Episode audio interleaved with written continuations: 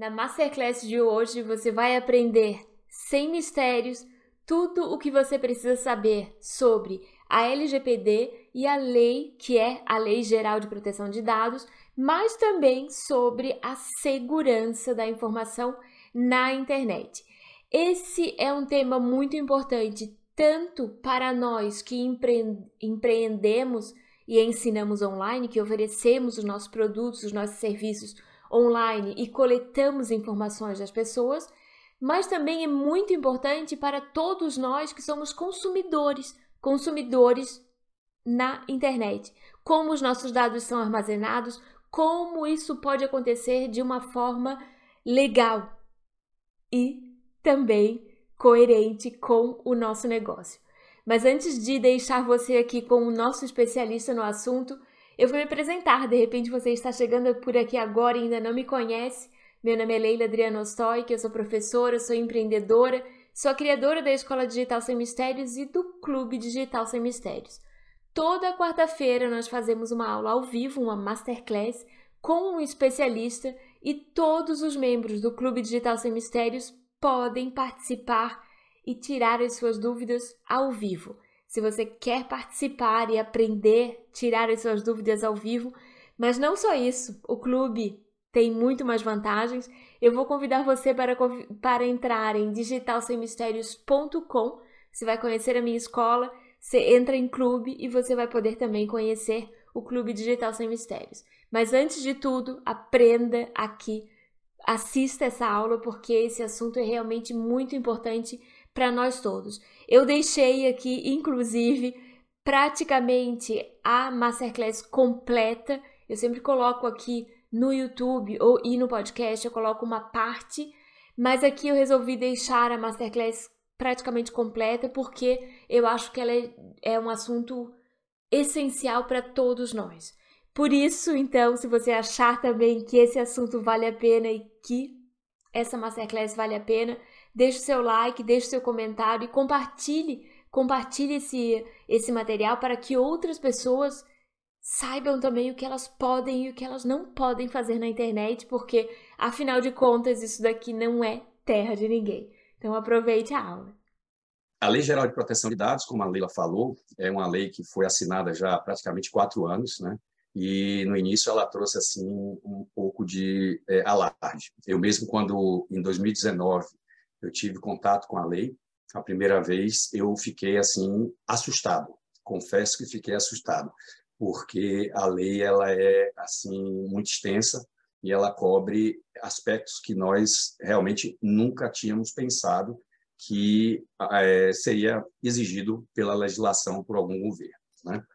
E aí nós vamos começar essa apresentação.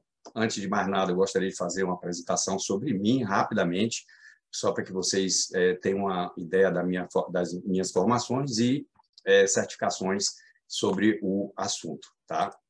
Bem, aqui a gente, é, eu vou apresentar as formações acadêmicas que foram feitas em universidades, entre elas e escolas técnicas, né, que foi minha primeira formação em 78, ah, com 18 anos eu me formei, comecei a trabalhar bem cedo. Depois eu é, fiz licenciatura em eletricidade, portanto sou professor como grande parte de vocês somos colegas. Depois fiz pós-graduação em sistemas eletrônicos pela Agência Japonesa de Cooperação Internacional. É, posteriormente fiz metodologia no ensino superior, pretendia ensinar em faculdades, universidades, como de fato ensinei, Universidade Federal, Cefet, entre outras. Depois eu morei no Canadá, em 1990, é, num é, convênio Brasil-Estados Unidos, na época eu era professor, e fui morar no Canadá e fiz engenharia de sistemas de microcomputadores na Toronto, na Ryerson, que hoje é uma universidade. Depois fiz é, rede de computadores também.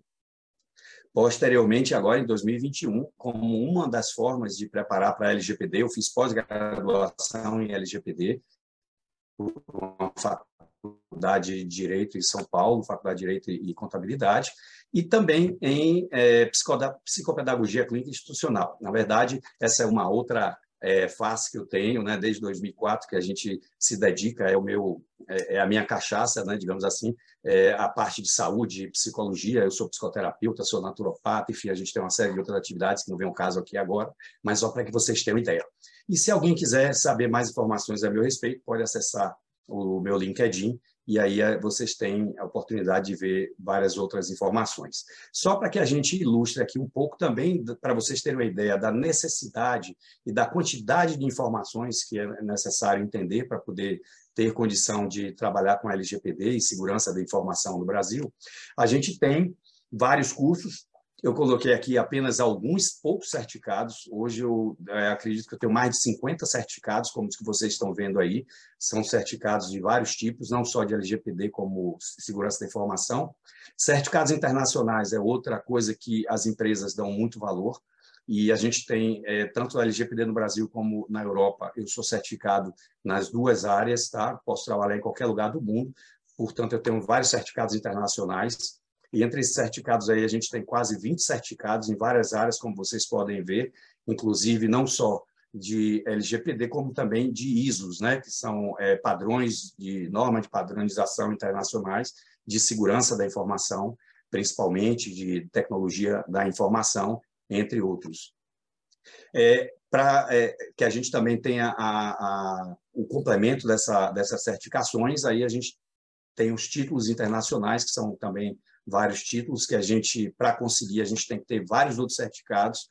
Todas essas entidades que vocês estão vendo aí são entidades é, internacionais que eu tive a certificação já há algum tempo atrás.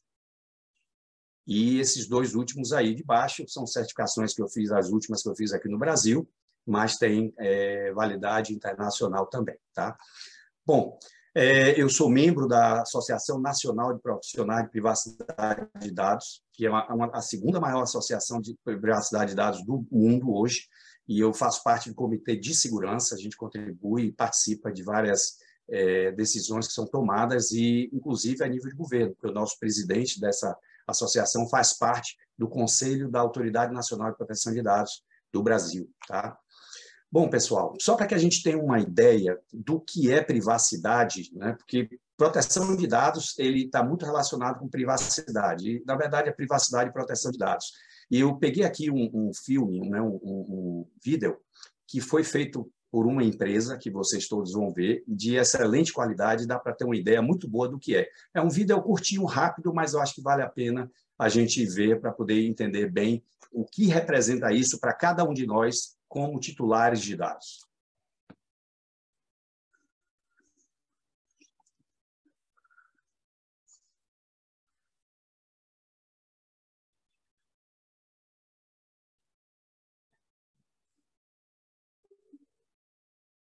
The next sale is a digital treasure trove charming Ellie's private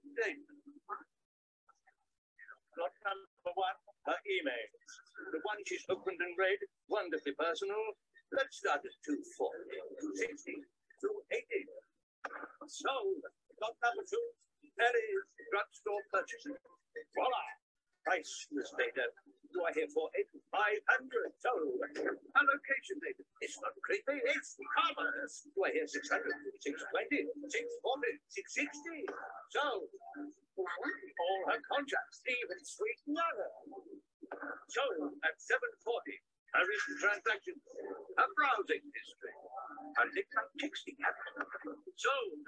And now the one you've all been waiting for, and I can promise you won't be disappointed.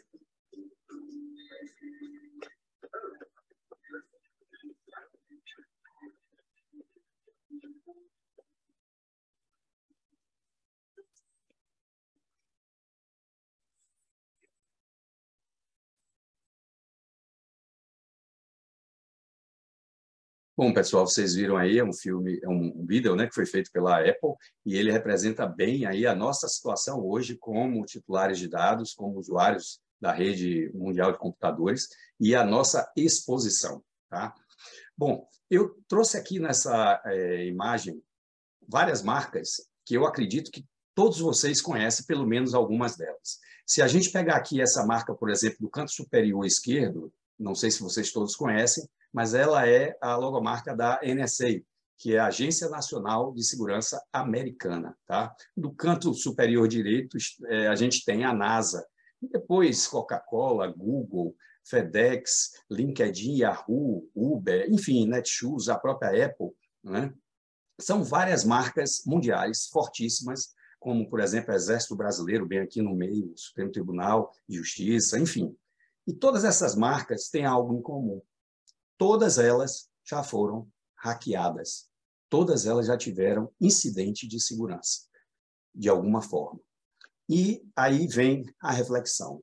Se elas, que são empresas, como, por exemplo, a NSA, né, com uma, uma estrutura fortíssima de segurança, que dirá nós, meros mortais, as empresas comuns. Mas não é por isso que a gente vai deixar as portas e janelas abertas para que as pessoas possam é, invadir os nossos sistemas e tirar proveito e fazer uma série de atividades que é, não são nada boas para nós. Né? Eu vou trazer aqui só rapidamente algumas questões de vazamento de dados e é, multas que foram emitidas para entidades. Por exemplo, Facebook pagou a multa recorde de 5 bilhões, isso aconteceu na Europa. Né? É, a cadeia de hotéis Marriott, e bancos, é, Fiesp, enfim. A gente vê aqui Oi multada, é, Uber com vazamento, né? Oi condenada a pagar é, multa. A gente vê aqui também um caso real que aconteceu em 2016. A Hillary Clinton perdeu a eleição para o Donald Trump por conta dessa ação que foi feita pela Cambridge Analytica e induziu vários eleitores a votar no Trump. Né? Isso foi objeto de é, investigação e ainda está sendo. Mas, enfim, aqui a gente vê ataques que derrubaram, inclusive, a Polícia Federal, Polícia Rodoviária Federal, Ministério da Saúde, né? Tesouro Nacional também foi invadido, tribunais regionais, banco, o próprio SEBRAE. Né?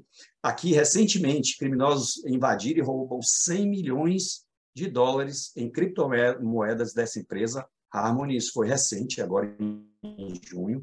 Bradesco recentemente teve um incidente com 53 mil clientes que foram, é, os dados foram vazados.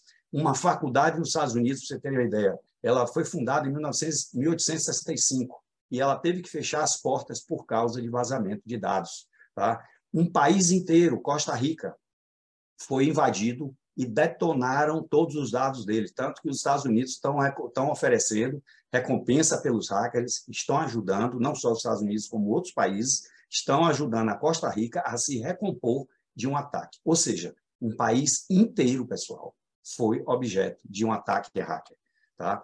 Recentemente, o INSS foi obrigado a pagar R$ 2.500 por um vazamento de dados. São os famosos, os famosos telefonemas que a gente recebe, é, oferecendo empréstimos consignados e vários outros tipos de ofertas. E, hoje em dia, a LGPD está começando a atuar, porque ela não se prende somente Autoridade Nacional de Proteção de Dados, mas também Justiça do Trabalho, Justiça Comum, PROCON, é, é, Procuradoria da República, enfim, é, são várias entidades que hoje em dia atuam é, nessa questão de vazamento de dados. Tá? Eu espero que nunca nenhum de vocês receba uma tela parecida com essa quando abrir o computador, nem pessoal, nem em sua empresa. Porque se isso acontecer, pessoal, significará que vocês tiveram seus dados totalmente é, bloqueados. Essa tela é uma das, grandes, das muitas telas que você pode ver quando todo o seu computador ou a sua rede de computadores, no caso de uma empresa, por exemplo, é, quando eles tiverem sido bloqueados, criptografados. É um aviso de que os hackers fizeram essa, esse bloqueio, todos os seus dados, e eles então vão entrar em contato para que é, você pague um resgate para que esses dados sejam liberados. Tá? Aqui a gente mostra, só para que vocês tenham uma ideia, que gente grande continua fazendo coisa errada. Então, a gente tem aqui o Itaú, o maior banco da América Latina. E ele está, se você acessar a página dele, você vai ver essa tela. Essa tela é recente. Sempre eu estou olhando para ver se modificou alguma coisa. E aqui a gente vê uma questão aqui, ó, de, de um OK embaixo, no canto superior é, inferior direito. Esse ok, ele só dá a possibilidade de você aceitar. É aceitar ou aceitar. Isso vai totalmente contra o que a LGPD, ou a Lei Geral de Proteção de Dados, é, determina. O usuário tem que ter poder, o titular de dados tem que ter poder de escolha, que a gente vai ver aqui ao longo da apresentação. Mas só para que vocês tenham uma ideia que um, uma empresa dessa magnitude está fazendo coisa errada. Né? Aqui a gente traz um mapa mundi, onde vocês têm a oportunidade de ver todos os países do mundo e o grau de adequação com a, as leis gerais de proteção de dados, porque não é só do Brasil. Tá? Em todo o mundo foi puxado pela Europa com a RGPD, ou seja, o Regulamento Geral de Proteção de Dados Europeu, foi puxado pela Europa e, a partir daí, todo mundo teve que se adequar. Tá? E aqui a gente vê, por exemplo, a China, que já está toda vermelhinha aqui, ó, a própria Europa, Estados Unidos, Canadá. Né? No, na América do Sul, vocês veem aqui Argentina e Uruguai. Eles estão muito mais bem posicionados em termos de LGPD do que o próprio Brasil, que começou relativamente há pouco tempo. Tá? Agora, em agosto, vai fazer quatro anos que a lei foi assinada e dois anos vai fazer que ela está em vigor. Aqui a gente tem o nosso Brasil.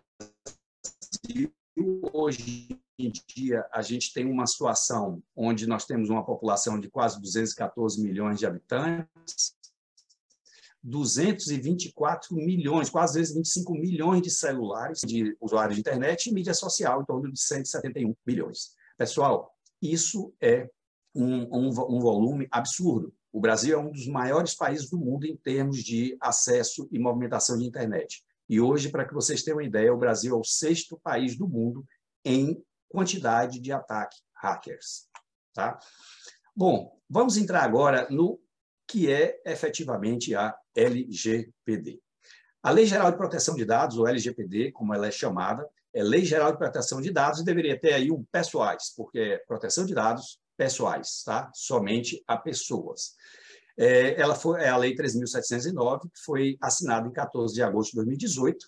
Em setembro de 2020, dois anos depois, ela começou a vigorar. O governo deu dois anos para que as empresas se adaptassem. A verdade é que isso não aconteceu. Até hoje, pouquíssimas empresas estão já adequadas ou em processo de adequação, muito poucas.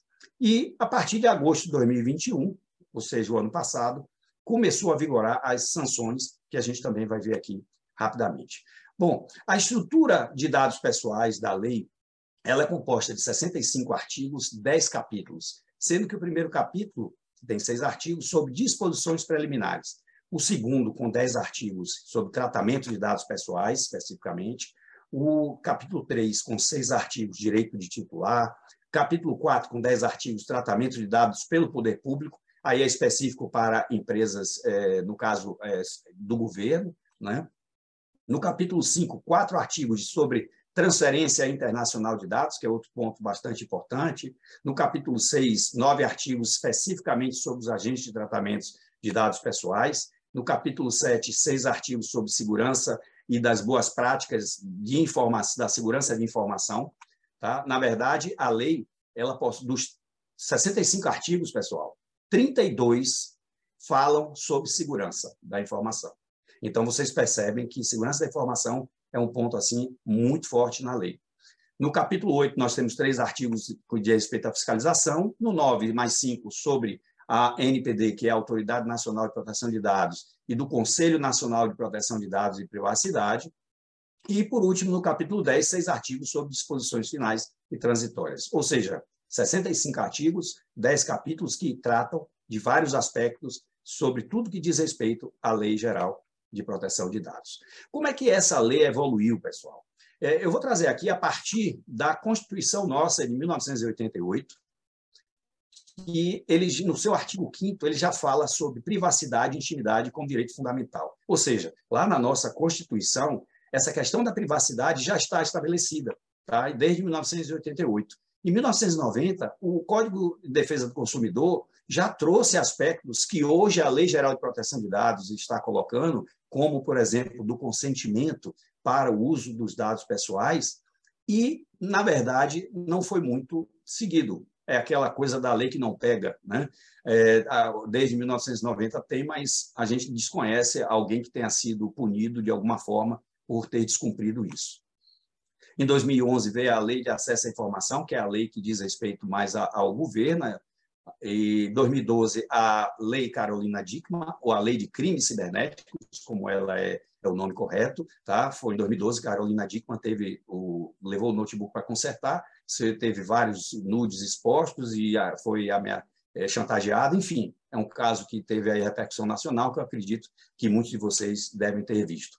É, em 2014, teve o Marco Civil da Internet, que regula toda essa questão do processo de, é, principalmente, provedores de acesso. Todo provedor de acesso, não só empresas que são especialistas nisso, mas qualquer empresa que tem um Wi-Fi e permite que pessoas de fora entrem, por exemplo, e conectem, ou até as de dentro, e conectem Wi-Fi, devem seguir o Marco Civil da Internet. Em 2018, a GDPR, ou o Regulamento Geral de Proteção de Dados Europeu, entrou em vigor, porque ele foi sancionado em 2016, tá? mas entrou em vigor em 2018, dois anos também de espaço para que as empresas se adaptassem, da mesma forma o Brasil fez, e em 2020, a LGPD no Brasil.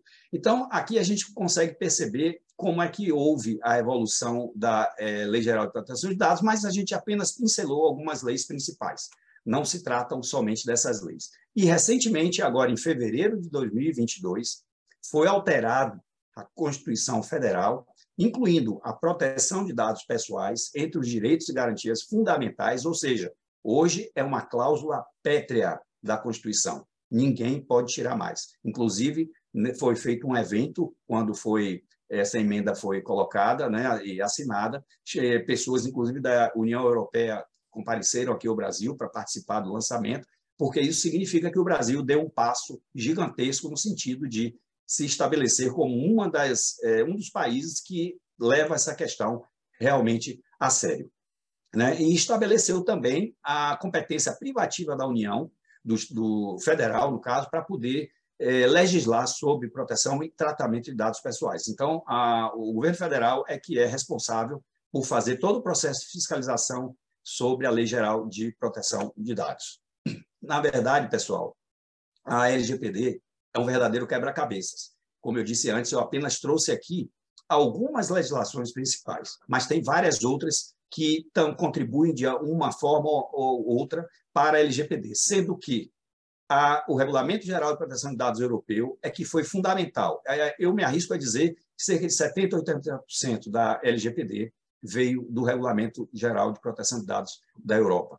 E, claro, foi adaptado e modificado com as outras leis que nós já tínhamos, e daí a gente surgiu a LGPD. Foi um trabalho que começou desde 2010, o início desse processo, até 2018, quando ela foi é, assinada. Né? Quais são os objetivos maiores da LGPD. O primeiro deles é proteger os direitos fundamentais de liberdade e privacidade e a livre informação da personalidade de cada. Isso aqui, pessoal, traz o que está lá na Constituição Federal nossa, tá? Bem, um segundo objetivo é que a lei dispõe de tratamento de dados feito por pessoa física ou jurídica, direito público ou privado, e contempla um conjunto de operações efetuadas em meios físicos, inclusive digitais, como está na lei. Tá? Eu, eu, inclusive, não sou muito favorável a esse inclusive, porque dá a impressão que o, o digital, isso é como está no artigo da lei, tá? E, e dá a impressão que o digital ele é secundário. E a gente sabe que hoje em dia está cada vez principal. A, a, parte de papel, a parte de meio físico, cada dia deixa de existir, é, existe menos, né? Mas, igualmente, tanto o meio físico como digital são cobertos pela lei, ok? E tanto pessoa física, como jurídica, direito público ou privado. A gente vai ver um pouco mais sobre isso lá adiante. Ele vale para dados relacionados à pessoa qualquer pessoa, seja brasileira ou não, desde que ela esteja no Brasil no momento da coleta. Então, se você é um brasileiro está aqui, se você é uma pessoa da Europa, Estados Unidos, está aqui no Brasil e foi coletado dado seu no Brasil, a Lei Geral de Proteção de Dados está valendo aí. Tá? Validade qualquer dado tratado dentro do território nacional, independente do, mês, do meio aplicado, do país que deu foi, é, é, origem, né, que tem é, a empresa que está tratando esse dado e onde esse dado vai ser levado, independente disso, ele, a Lei Geral de Proteção de Dados está valendo. Um outro ponto também, qualquer dado que foi utilizado para fornecimento de bens ou serviços, tá? Exceções à lei ela não se aplica em alguns casos. Por exemplo, fins jornalísticos e artísticos de segurança pública, defesa nacional, segurança do Estado, investigação e repressão de infrações penais, e a lei não se aplica nesses casos aí. para fins particulares também. Tá? Se nós somos, por exemplo, uma pessoa física e a gente está dando uma festinha no nosso condomínio e a gente entrega uma lista para o porteiro, por exemplo, com o nome das pessoas que vão é, ter direito a entrar na nossa festa. Isso é algo que é pessoal, não tem problema nenhum. Nós temos o nosso celular. No nosso celular, a gente tem dados das outras pessoas, tem nome, telefone, eventualmente e-mail, enfim. Desde quando seja para uso pessoal, a Lei Geral de Proteção de Dados não se aplica. Por quê? Porque ele não teve fim econômico. É algo puramente pessoal. E ela não se aplica também para dados que estejam, por exemplo, fora do Brasil, do Brasil, que não tenham sido transferidos para cá de alguma forma, tá? Bem, Agora, o que é que são dados pessoais? A gente tem comumente é, é, é, em mente né, que dados pessoais são, por exemplo, nome, né, e-mail, porque tem o nome da pessoa. Agora, endereço não tem o nome da pessoa, mas é um dado pessoal, porque ele identifica de alguma forma a pessoa. CPF também.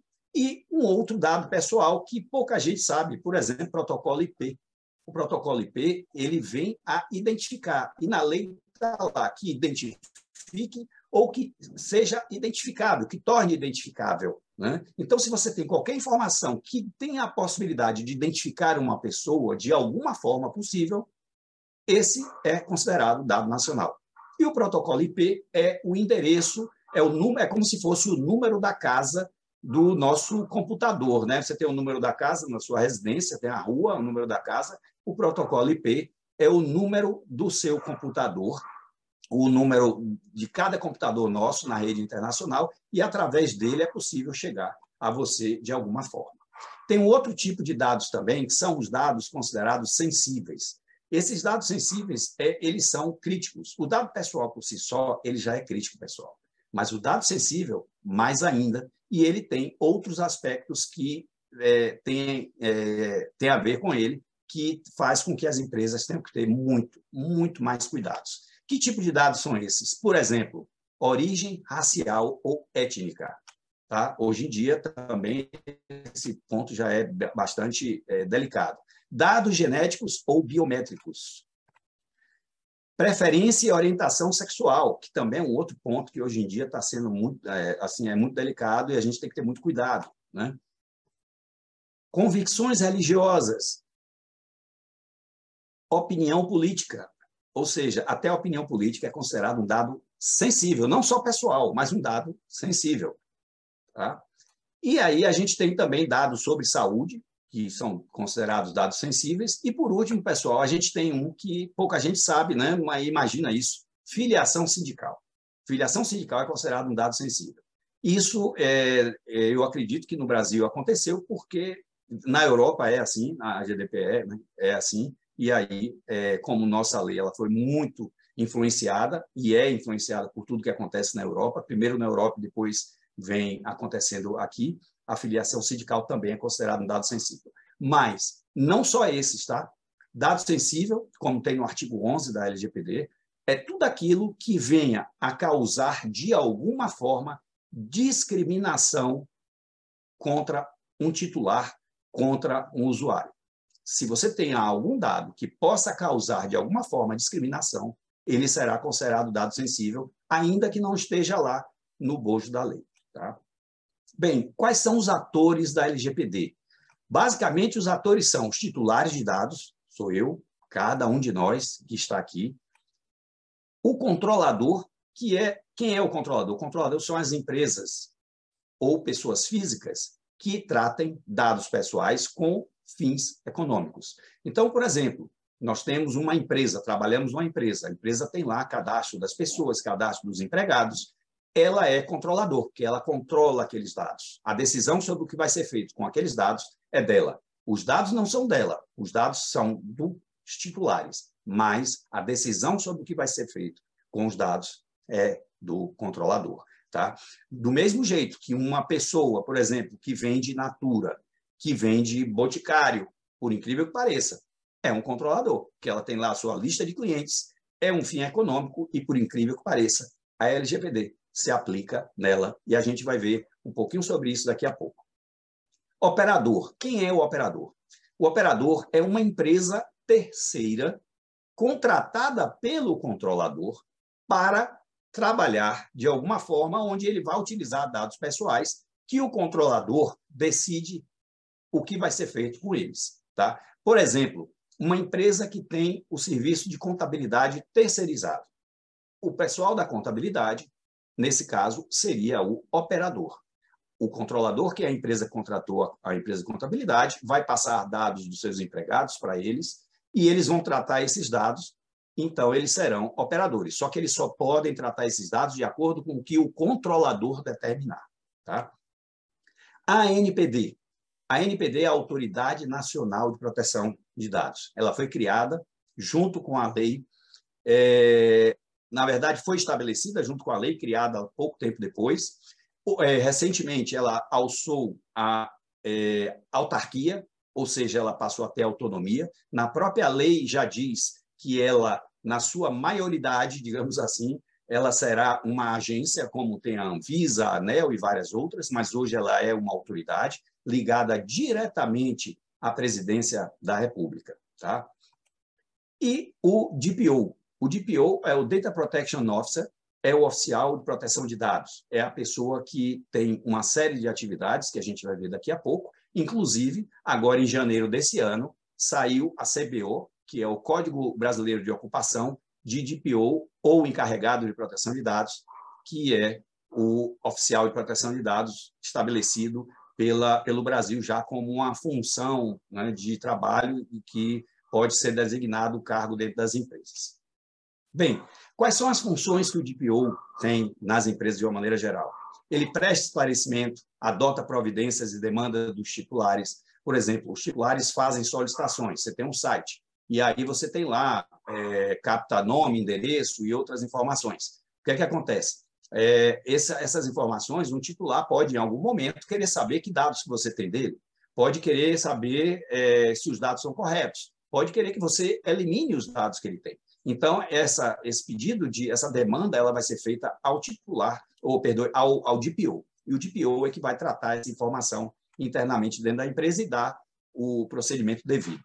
Ele recebe e responde as comunicações também da Autoridade Nacional de Proteção de Dados.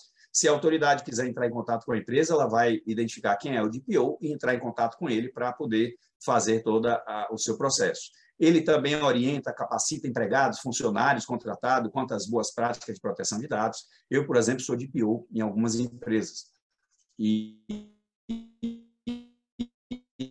a gente faz uma série de atividades, entre elas a parte também, é um dos treinamentos que a gente dá sobre é, a LGPD, um treinamento básico, é claro. Em alguns casos a gente faz treinamentos mais aprofundados sobre a própria LGPD e também sobre segurança da informação. É, quando solicitado, ele tem que emitir um relatório de impacto, que é uma metodologia um procedimento que é feito para que você comprove se os dados que você está usando e da maneira como você está usando, com os aspectos de segurança, enfim, se está tudo dentro do que realmente deve é, ser de acordo com a legislação, e isso pode ser requisitado pela ANPD. E, além disso, executar as demais atribuições que qualquer empresa, o seu empregador ou a empresa que o contratou é, estabelece que estejam, de alguma forma, relacionadas com a LGPD. Bem, aqui a gente tem uma visão geral, essa visão geral é da Associação Nacional dos Profissionais de Privacidade de Dados, como eu disse, do qual eu faço parte. Aqui a gente vê, de um lado, o titular, o controlador, o DPO abaixo, a ANPD acima, e do lado direito a gente vê aí o operador A, operador B. Por quê? A gente pode ter vários operadores. Como eu disse antes, por exemplo, uma empresa de contabilidade, o operador. Uma empresa de é, eh, TI, de tecnologia da informação, ela pode ser uma empresa terceirizada que foi contratada para isso, um, um, um, escritório jurídico, e assim sucessivamente. Todos eles são operadores. Ah, existe uma, uma, confusão, existia uma confusão, inclusive, para vocês terem uma ideia, é, tribunais de justiça no Brasil, há algum tempo atrás, estabeleceram gerentes, pessoas internas do tribunal como operadores, e o presidente do tribunal como controlador totalmente errado, isso foi uma interpretação totalmente equivocada da legislação. E depois, pouco tempo depois, a Autoridade Nacional de Proteção de Dados soltou um documento onde ela estabelecia, esclarecia o que é que era cada um desses atores e desfez toda essa esse equívoco e é, nós, inclusive, já discutíamos muito e sabíamos dessa situação. A gente participa de vários grupos de discussão, não só com relação à segurança da informação, como também com relação à LGPD, e é, estávamos aguardando a qualquer momento a LGPD se manifestar como de fato fez para esclarecer essa questão que até hoje causa ainda confusão. Bem, quais são os fundamentos da lei, pessoal? Basicamente, privacidade e intimidade, a gente já falou, está na Constituição. Liberdade e autodeterminação. Pessoal, autodeterminação é uma palavra que pouca gente conhece. Né? Mas o que é que ela significa? Significa que você, eu, nós que somos titulares de dados, é que determinamos o que pode ser feito com nossos dados pessoais, que é nossa propriedade. É, isso é a autodeterminação. Desenvolvimento e inovação, apesar da lei é, estabelecer tudo isso, ela não pode atravancar o desenvolvimento e inovação, pelo contrário, tem que contribuir para isso. E a própria concorrência e defesa do consumidor também. Além, claro, de cidadania e dignidade, que isso aí é básico. Né? Quais são os princípios de tratamento de dados pessoais que a lei traz no seu artigo 6 Primeiro, finalidade. Quando você vai coletar o dado de alguém, você tem que deixar claro qual é a finalidade que você está coletando aquele dado. Ah, eu estou coletando esse dado para mandar um e-mail, um newsletter, informações sobre meu produto para você. Ok, finalidade. Adequação. Se você estabeleceu que a finalidade que você estava coletando no e-mail era para aquela que você disse antes, você não pode pegar aquele dado que você coletou inicialmente para mandar e-mail, mandar newsletter e passar ele para outras empresas para poder fazer outras coisas com esse dado. Não pode. Isso é adequação, adequação à finalidade estabelecida. E um outro ponto também importante, como princípio, a necessidade. Na Europa, ele chama de minimização. A necessidade é o quê? É você coletar o dado que você realmente precisa. Tá? Se você vai mandar newsletter para uma pessoa, você precisa do e-mail, eventualmente o nome para você colocar lá o pessoal, o e-mail, né? Tudo bem. Agora, você pegar o CPF, carteira de identidade, endereço, para quê? A gente outro dia eu fui fazer um cadastro numa empresa, só faltou perguntar o nome de minha, meus avós. Pelo amor de Deus, não tem sentido. Perguntou no meu, todos os meus dados, nome de pai, de mãe. Para que isso? E a, essa, esse princípio da necessidade, pessoal, ele é muito importante, porque cada dado que você coleta, você tem que ter uma finalidade adequada. E se você coleta um dado que não está de acordo com a sua finalidade, você está infringindo a lei e pode ser punido por isso. Então, a gente tem que ter muito cuidado com essa questão. Livre acesso é o livre acesso aos dados aos titulares. Eles têm que ter é, direito de saber o que você tem, se está correto, se ele quer que exclua, enfim, vários direitos que a gente vai ver aqui também rapidamente. Qualidade dos dados, os dados têm que estar íntegros, totalmente corretos. Né? Se tiver uma letra errada ou um endereço errado, o usuário tem direito de exigir que você faça a correção. Transparência, esse é um ponto importantíssimo. Nós não podemos, de alguma forma, ser duvidosos, é, deixar coisa nas entrelinhas, negativo. A lei exige que haja o máximo possível de transparência. Isso é algo muito importante em todos os aspectos. Segurança, as medidas técnicas e administrativas. Como eu disse, mais, cerca de metade da lei fala sobre segurança da informação.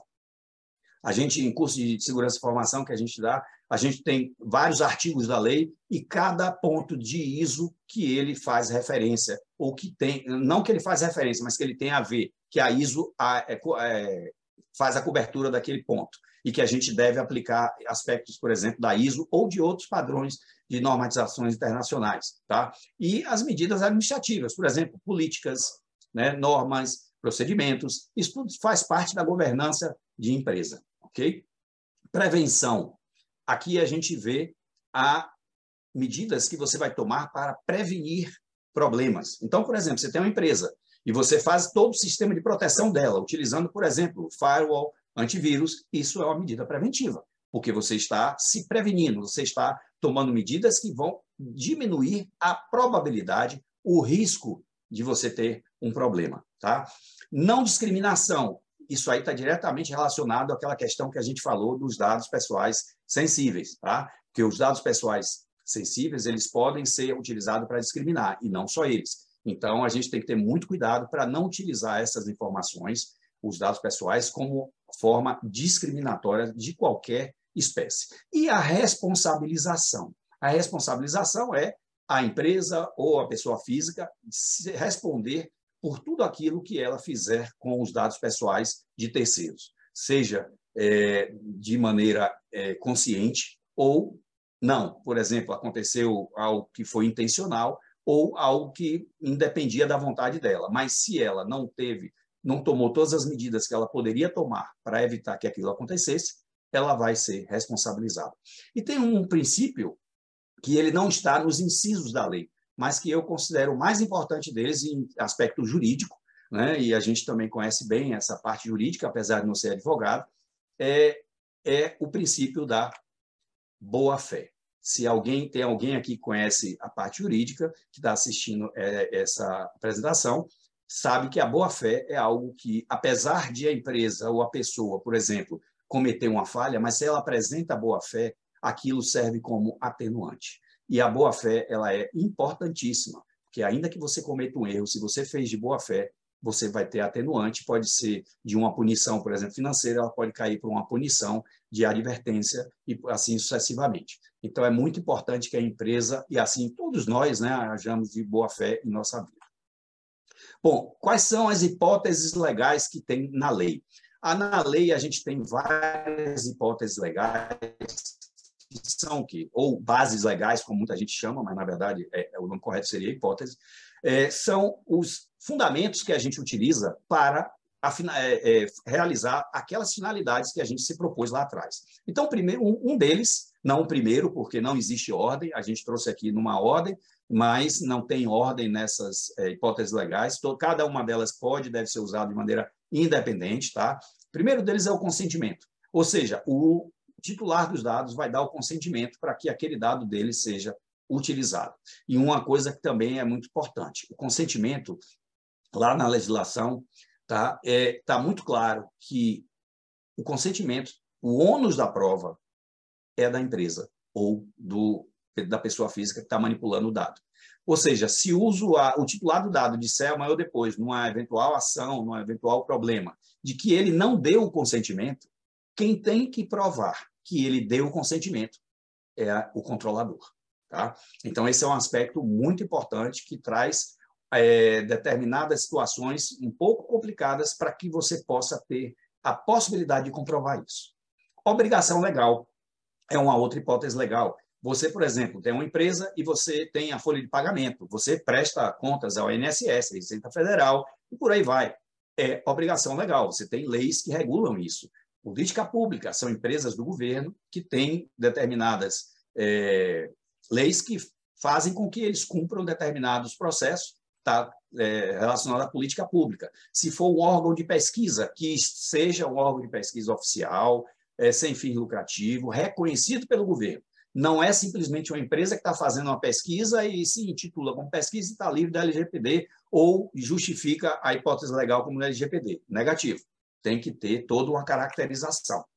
Execução de contrato. Execução de contrato é um aspecto é, contratual entre duas partes, geralmente o controlador, né? e geralmente não, entre o controlador e o titular dos dados, mas quando o titular dos dados solicita aquele contrato. Tá? Uma outra hipótese legal, processo judicial. Se você tem um processo judicial, você vai poder usar o dado pessoal também, porque você está respondendo ou está é, realizando o processo judicial contra alguém, você tem o direito de utilizar. Proteção à vida. Você está andando na rua, uma pessoa cai na sua frente, começa a ter um ataque epiléptico. Você, então, tenta ajudar, pega os documentos, abre o celular, liga para alguém, né? enfim, você tem acesso a dados pessoais dela com o intuito de proteger a vida em caso de risco eh, de vida. Tá? Tutela da saúde, profissionais, médicos, psicólogos, enfermeiros, enfim, profissionais de saúde, geralmente em hospitais, em clínicas, quando precisam para proteger a vida do paciente, ele pode também ter acesso aos dados pessoais, está protegido pela tutela da saúde. Legítimo interesse é uma situação uma hipótese legal que a empresa, o controlador, pode utilizar quando ela entende que ela tem um legítimo interesse e que seja totalmente justificado e que não venha a atingir de maneira negativa o titular dos dados. E aí ela pode usar isso. Só que ela tem também, assim como aquele AIPD ou RIPD que a gente falou lá atrás, ela tem que fazer uma outra metodologia, que é o, a avaliação de acesso do legítimo interesse, que a gente é, tem que fazer e, eventualmente, ter à disposição das autoridades para justificar por que nós utilizamos o legítimo interesse. Proteção de crédito. Essa é a última hipótese legal, onde uma empresa pode consultar o, o cadastro da pessoa, por, por exemplo, junto ao SPC, ao Serasa, para saber se a pessoa tem algum tipo de dívida ou algum problema que é, torne um risco muito grande ela vender para aquela pessoa é, a crédito. Então, ela tem o direito de utilizar essa hipótese legal e usar o dado pessoal da pessoa. Bom, quais são os direitos dos titulares? Basicamente, eles têm confirmação da existência de tratamento, ele pode pedir a você, minha cara, você tem algum dado pessoal meu? E você tem que dizer, olha, eu não tenho dado pessoal seu. Ou eu tenho tais dados seus, e aí lista os dados que você tem. Né? Ele tem que ter acesso aos dados, saber quais dados você tem dele, por exemplo, é, correção dos dados incompletos ou inexatos, né? anonimização, bloqueio. Anonimização é uma técnica que se utiliza para descaracterizar a pessoalidade do dado pessoal, ou seja, você trata ele de tal forma que aquele dado deixa de ser pessoal quando você anonimiza. E o usuário pode pedir isso. Tá? Ele pode solicitar o bloqueio, eliminação ou exclusão dos dados desnecessários, ou todo dado, se for o caso, e se a empresa puder também é, apagar. Porque, por exemplo, só para vocês terem uma ideia, isso acontece muito conosco. Como DPO, eu faço isso regularmente, é, toda semana praticamente. Um usuário é, pede à empresa que tire todos os dados dele. Só que ele fez compra na empresa. Quando ele faz compra na empresa, ele preenche, é preenchido uma nota fiscal. Você tem a obrigação legal com aqueles dados, tem que guardar durante cinco anos a partir do ano seguinte, da contagem do ano seguinte. Isso é lei. E, mas só que ele tem dados, por exemplo, de newsletter, de mensagens, de propaganda e tal. Então, a gente responde, olha, você tem tais e tais dados aqui, os relativos a newsletter, a e-mail marketing, eu posso apagar. Mas os relativos à emissão de notas fiscais, que são esses, esses e esses, eu não posso porque eu tenho uma obrigação legal. Tá? Informação das entidades públicas ou privadas que você compartilhou os dados dele, por exemplo, a gente Pode ser que a gente compartilhe, como eu falei, com Receita Federal, Secretaria da Fazenda e por aí vai. Ele pode pedir e querer saber com quem você compartilhou aqueles dados. E você tem que responder a ele. E tem 15 dias para isso, tá? Lá atrás a gente tinha no slide, eu não cheguei a falar, mas o prazo da lei máximo são 15 dias. Eliminação dos dados pessoais tratados sem o consentimento. Então, você está tratando um dado onde não houve consentimento, ele pode pedir a você para eliminar imediatamente. Informação sobre a possibilidade de não fornecer o consentimento né, e sobre as consequências. Então, por exemplo, você vai dizer, olha, se você não me der seus dados, eu não vou poder é, realizar esse serviço para você, porque eu preciso dos dados. E ele tem que saber que se ele não der, o que é que acontece. Né? Revogação do consentimento. Em determinado momento, o usuário deu consentimento para receber newsletter. Em determinado momento, ele vai lá e diz, olha, revogo meu consentimento, não dou mais. Tudo bem. Portabilidade. Isso é algo como acontece, por exemplo, com números de telefone celular. Você é, vai para uma outra operadora, o seu número acompanha. Então, aqui o, a pessoa pede a portabilidade, mas é algo muito simples. Você emite, por exemplo, um PDF, um, um documento em PDF com todos os dados dela, ela pega aquele documento e passa para outra empresa. Isso é algo que, na minha opinião, não precisaria ter na lei, mas está é, tá lá e tem que ser cumprido. Bom, pessoal, especificamente aqui para essa apresentação, devido ao, ao público nosso, eu trouxe alguns aspectos sobre agente de tratamento de pequeno porte. E eu cheguei a, a sinalizar lá atrás, né, quando eu falei sobre a pessoa, por exemplo, que tinha, era é, vendedora da Natura, do Boticário, e não só elas. É, existem existe, é, situações específicas e diferenciadas com relação ao cumprimento da lei, mas só de algumas partes que a gente vai citar aqui rapidamente, para as empresas que são consideradas agentes de tratamento de pequeno porte. Tá? Isso foi feito pela resolução da NPD número 2, agora de janeiro desse ano, para vocês terem uma ideia. Isso já estava sendo tratado e discutido há muito tempo. Agora, em janeiro, é que saiu essa resolução. E aí ela trata o seguinte: agente de tratamento de pequeno porte são microempresas, empresas de pequeno porte, geralmente é o quê? Empresa do Simples Nacional, 4 milhões e 800 de faturamento bruto para trás. Essas daí são, são agentes de tratamento de pequeno porte. Ou então, startups consideradas inovadoras, com faturamento até 16 milhões, e aí tem uma série de outros aspectos que tem que ser considerado. É claro que uma microempresa, uma empresa de pequeno porte, a depender do tipo de dado que ele trata, ela pode ser considerada um agente de tratamento normal, mas existe toda uma metodologia para poder se identificar isso, que não é o caso aqui a gente discutir isso agora. É, o que é que o agente de tratamento de pequeno porte é, tem de diferente de uma empresa comum? Basicamente, ele não precisa de DPO. Por quê? Na legislação, é claro que qualquer empresa que não seja agente de tratamento de pequeno porte, na, na, na legislação ela não trata é, essa questão, ela não diferencia tratamento pequeno porte e grande porte, mas deixa lá que a NPD pode fazer uma regulação em cima disso. Então, após a regulação da NPD, aí você pode ter o quê? O DPO é para qualquer empresa, um agente de tratamento normal, é obrigado a ter. Obrigado, não tem para onde tem que ter. Mas o agente de tratamento pequeno porte não precisa ter. Por quê? O DPO é um profissional que tem que ter uma especialização. Geralmente são solicitadas certificações não só nacionais, mas, como eu disse antes, internacionais, para comprovar que aquela pessoa tem conhecimento, tem condição de realizar o que ele diz que ele precisa realizar, porque é algo que não é simples, é realmente muito complexo e exige uma série de conhecimentos da parte jurídica, da parte de segurança da informação, de gestão, entre várias outras coisas. Então, as empresas de pequeno porte muitas vezes não têm condição de arcar com um profissional desse. Então, ela é isenta de ter um DPO. Se ela tiver condição de ter e quiser, ótimo, isso vai contar ponto a favor, mas ela não precisa de um DPO.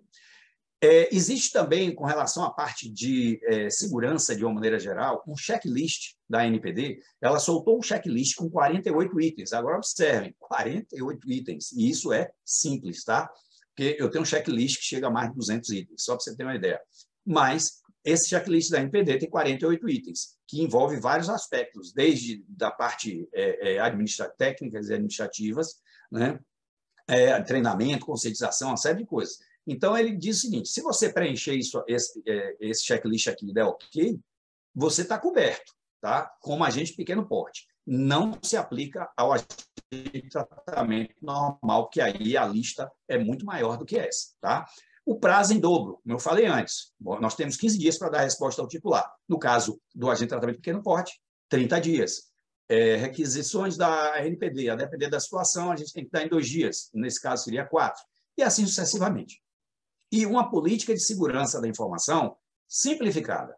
Política de segurança da informação é um documento que toda empresa deve ter, onde ela relata lá todos os aspectos relativos à segurança da informação e como é que ela enxerga aquilo. E é uma política, ou seja, ela deve ser divulgada internamente, né, para, é interno, não, não é um documento externo, mas todos internamente têm que conhecer como a empresa enxerga a segurança da informação. E nesse caso do agente pequeno porte, ele pode ter ela simplificada.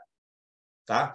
Bom, pessoal, visto aqui as diferenças do agente de tratamento de pequeno porte, ou seja, todo mais que está na LGPD, o agente de tratamento de pequeno porte tem que cumprir do mesmo jeito que as empresas grandes. E aí vocês já começam a pensar e identificar a necessidade, dificuldade, complexidade disso, mas é lei e essa lei não é, não vai ter aquela coisa de não vai pegar. Ela já já pegou e está cada dia mais intenso a ação em cima dela. Tá? E aí a gente vê algumas sanções da LGPD. Ela pode ir desde advertência, multa simples, multa diária, publicização. Pessoal, essa palavrinha aqui é algo que, de uma maneira geral, a gente, em qualquer empresa, quando tem algum tipo de problema, qual, é o prime... qual era né, a primeira ação? Esconder, abafar. Né? Hoje em dia, a publicização é uma das sanções que a NPD pode impor às empresas, ou seja, você pode ser obrigado a divulgar no, na mídia que você teve um vazamento de dados, que você foi hackeado, que você teve um problema de perda de dados. Você tem que fazer isso se a NPD exigir. Bloqueio de dados. Você tem bloqueio de vários tipos, por tempo, por prazo e até total pela NPD, e aí praticamente você acaba a empresa. Né?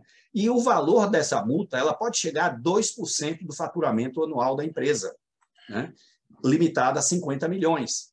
Só que isso, pessoal, não é uma multa e acabou, não. É por evento. Você pode ter uma multa hoje, que pode chegar a isso, pode ter uma multa amanhã que vai chegar a isso de novo. Né? Só que, claro, não é a primeira multa que você vai ter vai chegar nesse valor.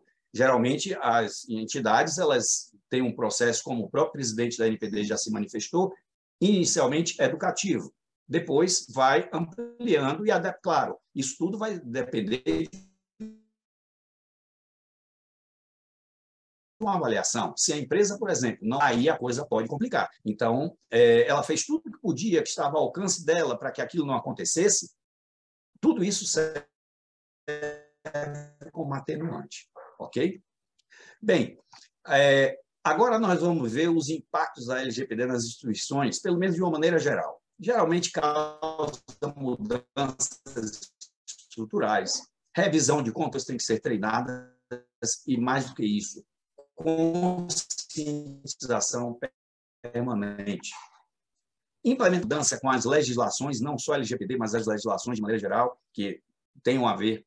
Mapeamento de fluxo de dados, para a gente poder entender numa empresa, a gente poder fazer o trabalho como deve ser feito, a gente tem que entender todo o fluxo de dados dentro da empresa, em cada processo e cada atividade de cada processo. Então, isso não é algo simples, é algo realmente que exige um trabalho grande e uma ação dedicada para que isso seja cumprido, mas a lei determina isso. Tá? Alteração em rotinas e processos, porque tudo isso que a gente falou vai causar algumas alterações em rotinas e processos. Só que, em algumas empresas que a gente tem atuado, a gente tem deixado claro e comprovado, inclusive, e, e inclusive tem acontecido dos próprios donos perceberem, quando a gente apresenta, por exemplo, um primeiro relatório de gaps, ou seja, de é, falhas que a gente encontra a princípio, ele já percebe claramente que aquilo não precisa de LGPD, ele já deveria ter aquilo pronto, mas com a LGPD, a gente é como uma vez um dono de uma empresa disse para mim, é, para mim não, ele disse para as pessoas e eu estava presente, ele disse, olha, nós estamos pagando a ele para fazer um trabalho de LGPD e estamos levando de graça outro trabalho que a gente não está pagando, entre aspas, porque eu estava levando para eles situações que eles já deveriam ter pronta e eles não tinham. É, falhas, é, inseguranças, problemas que poderiam causar estragos grandes e isso, é, as, as pessoas, donos de empresas, os diretores, enfim, são conscientes, eles vão perceber a necessidade e a importância disso. Tá? Plano de resposta a incidente. Esse é um aspecto que geralmente a gente faz por último. A gente é, faz um, uma política né, de, de resposta a incidente, ou seja, é todo um procedimento, quando acontecer algum tipo de incidente, o que é que vai acontecer? Quem você vai chamar? O que é que você vai é, colocar para poder substituir? Como será feito? Enfim, uma série de ações que você vai ter que fazer, porque na hora que a coisa acontece, fica todo mundo doido, né? vai meio que barata tonto, cada um para um lado não sabe o que fazer. Mas você, com um plano de resposta a incidente, você tem ali já estabelecido, premeditado o que vai ser feito. Tá? Alguns desafios que a gente tem com a lei, em qualquer empresa. Conscientização sobre a lei. É importante que todo mundo, pessoal, tenha conscientização e treinamento também. Né? Inicialmente um treinamento, depois a conscientização, que é um processo constante. Cultura de segurança, que é algo também que as empresas, por incrível que pareça, não estão acostumados. Eu tenho vários treinamentos é, de segurança da informação, principalmente, onde a gente orienta as pessoas sobre o uso de senha, sobre a questão de, é, de malware ou é, programas eh, maliciosos, né, vazamento de dados e várias outras coisas, várias outras ah, atitudes que as empresas devem ter, que as pessoas devem ter para estarem seguras, não só a nível empresarial, como também a nível pessoal. Controle dos dados. A empresa tem que saber todo o ciclo de dados, desde quando ela coleta, o que é que ela faz com aquele dado, aonde ela armazena, depois se ela descarta ou não, porque até isso, né? Você não pode manter um dado por mais tempo do que o que você precisa. Existe um chamado tempo de retenção. Então, se você tem um dado que a sua finalidade ele é utilizado por um ano, depois de um ano você não pode manter aquele dado, você tem que eliminar ele. Se você mantiver o dado por mais tempo do que o que você precisa para atender a sua finalidade, você também está infringindo em erro. E esse também é um problema, porque imagine, você tem que controlar. Tem empresa que tem arquivo morto da vida toda de 30, 40, 50 anos. E não pode. Você tem que fazer uma varredura e os dados só podem ter o tempo de vida adequado, e isso está diretamente relacionado ao ciclo de vida. Tá? É, quais são as empresas, os departamentos que são afetados de uma maneira geral? Desde a diretoria, que isso tem que vir de cima para baixo, se não vier de cima para baixo, vai ser problemático. Ainda quando vem de cima para baixo, a gente tem problema. Jurídico e compliance, TI, RH, marketing né? e outras áreas da empresa. Geralmente, a área jurídico, TI, recursos humanos são as mais críticas. E quando você tem um marketing atuante, aí você tem um trabalho grande. Mas recursos humanos, pelo fato de sempre ter pessoas, ter dados pessoais, que são dados sensíveis, inclusive, que você trata ali, não só dos próprios trabalhadores, como muitas vezes dos seus dependentes, e a parte também de TI, que é a parte de que vai ter é, é, o acesso e a, a, questão daí da segurança da informação. Tá? Como é que a gente pode visualizar a nova lei, pessoal? Eu costumo dizer o seguinte: a gente tem duas formas de visualizar a lei.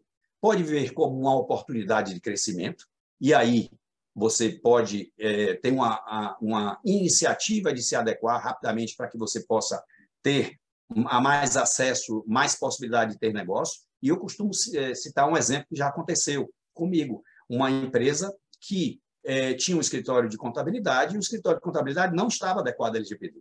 Né? E a empresa então perguntou: olha, você não vai se adequar? E o dono, ah, eu não estou com. Essa lei não vai pegar e tal. E aí eu disse: olha, o risco é seu. Se você quiser manter a escritório de contabilidade, não tem problema. Agora você vai ter um risco grande, porque se ele fizer algo de errado, você é que responde.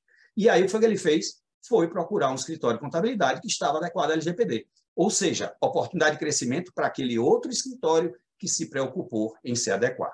É um exemplo que eu utilizo para poder ilustrar essa é, questão. Ou então você pode também imaginar que você tem uma obrigação, uma pressão regulatória, mas você tem que cumprir, não tem onde correr. Você vai ter que fazer, queira ou não queira. Tá? Mas eu entendo que a oportunidade de crescimento é uma forma melhor de você visualizar, porque os usuários, os usuários, os titulares de dados, na medida que eles tiverem conhecimento, e já está sendo, a própria NPD fez cartilha para os titulares dos dados, para eles entenderem os seus direitos, como é que eles devem proceder, e isso cada dia mais está sendo divulgado, os próprios titulares vão se preocupar em utilizar empresas que tenham o tratamento dos dados deles feito de maneira segura, para que eles não tenham problemas de vazamento, dos dados deles serem expostos e vendidos na internet, como hoje acontece. Né? E existem várias formas das pessoas que conhecem saber, pelo menos ter uma ideia se a empresa está ou não adequada à LGPD, ou pelo menos se ela está cumprindo alguma coisa do que deveria cumprir. Se eu olhar para o site de qualquer um de vocês aqui, eu vou dizer na hora se vocês têm ou não já algum movimento no sentido de se adequar à LGPD. E não só eu, como as próprias autoridades, os próprios órgãos e o PROCON, inclusive, já está multando empresas que não estão adequadas só de olhar o site. Enfim, isso está realmente já é, acontecendo bastante. Tá? Como é que a gente implementa ou adequa a LGPD? Eu vou mostrar aqui rapidamente a metodologia que eu uso. São várias metodologias, mas essas etapas para o desenvolvimento do programa de privacidade e proteção de dados, a gente inicialmente faz um processo de conscientização, onde a gente forma um comitê de gestão de proteção de dados. Claro, isso a gente está falando de empresas maiores, né? E é, nesse comitê a gente tem as pessoas chaves que vão participar é, é também estabelecido o próprio é, DPO. Depois a gente faz uma avaliação, é um diagnóstico, como eu costumo chamar, para a gente ver os pontos principais, e depois aí o inventário de dados, aí é um trabalho muito mais detalhado.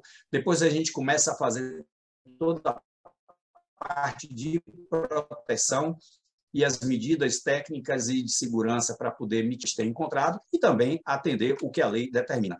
E depois começa a fazer todos os planos de resposta a incidente, como eu falei, todas as é, políticas e ações que são necessárias para poder a gente ter a condição de responder rapidamente para qualquer autoridade ou qualquer situação legal. E, por último, a gente tem todo um processo de manutenção, de melhoria contínua, para que você tenha toda uma é, etapa onde você vai estar tá fazendo aquele ciclo que é indefinido. É chamado ciclo iterativo, porque ele fica, é, ele começa, tem meio e não tem fim, sempre fica ali é, na, nele no início, meio, fim, início, meio, fim novamente, enfim, e vai assim indefinidamente. É algo que é preciso para que a gente garanta que a empresa não vai deixar a peteca cair. A verdade é essa. Né?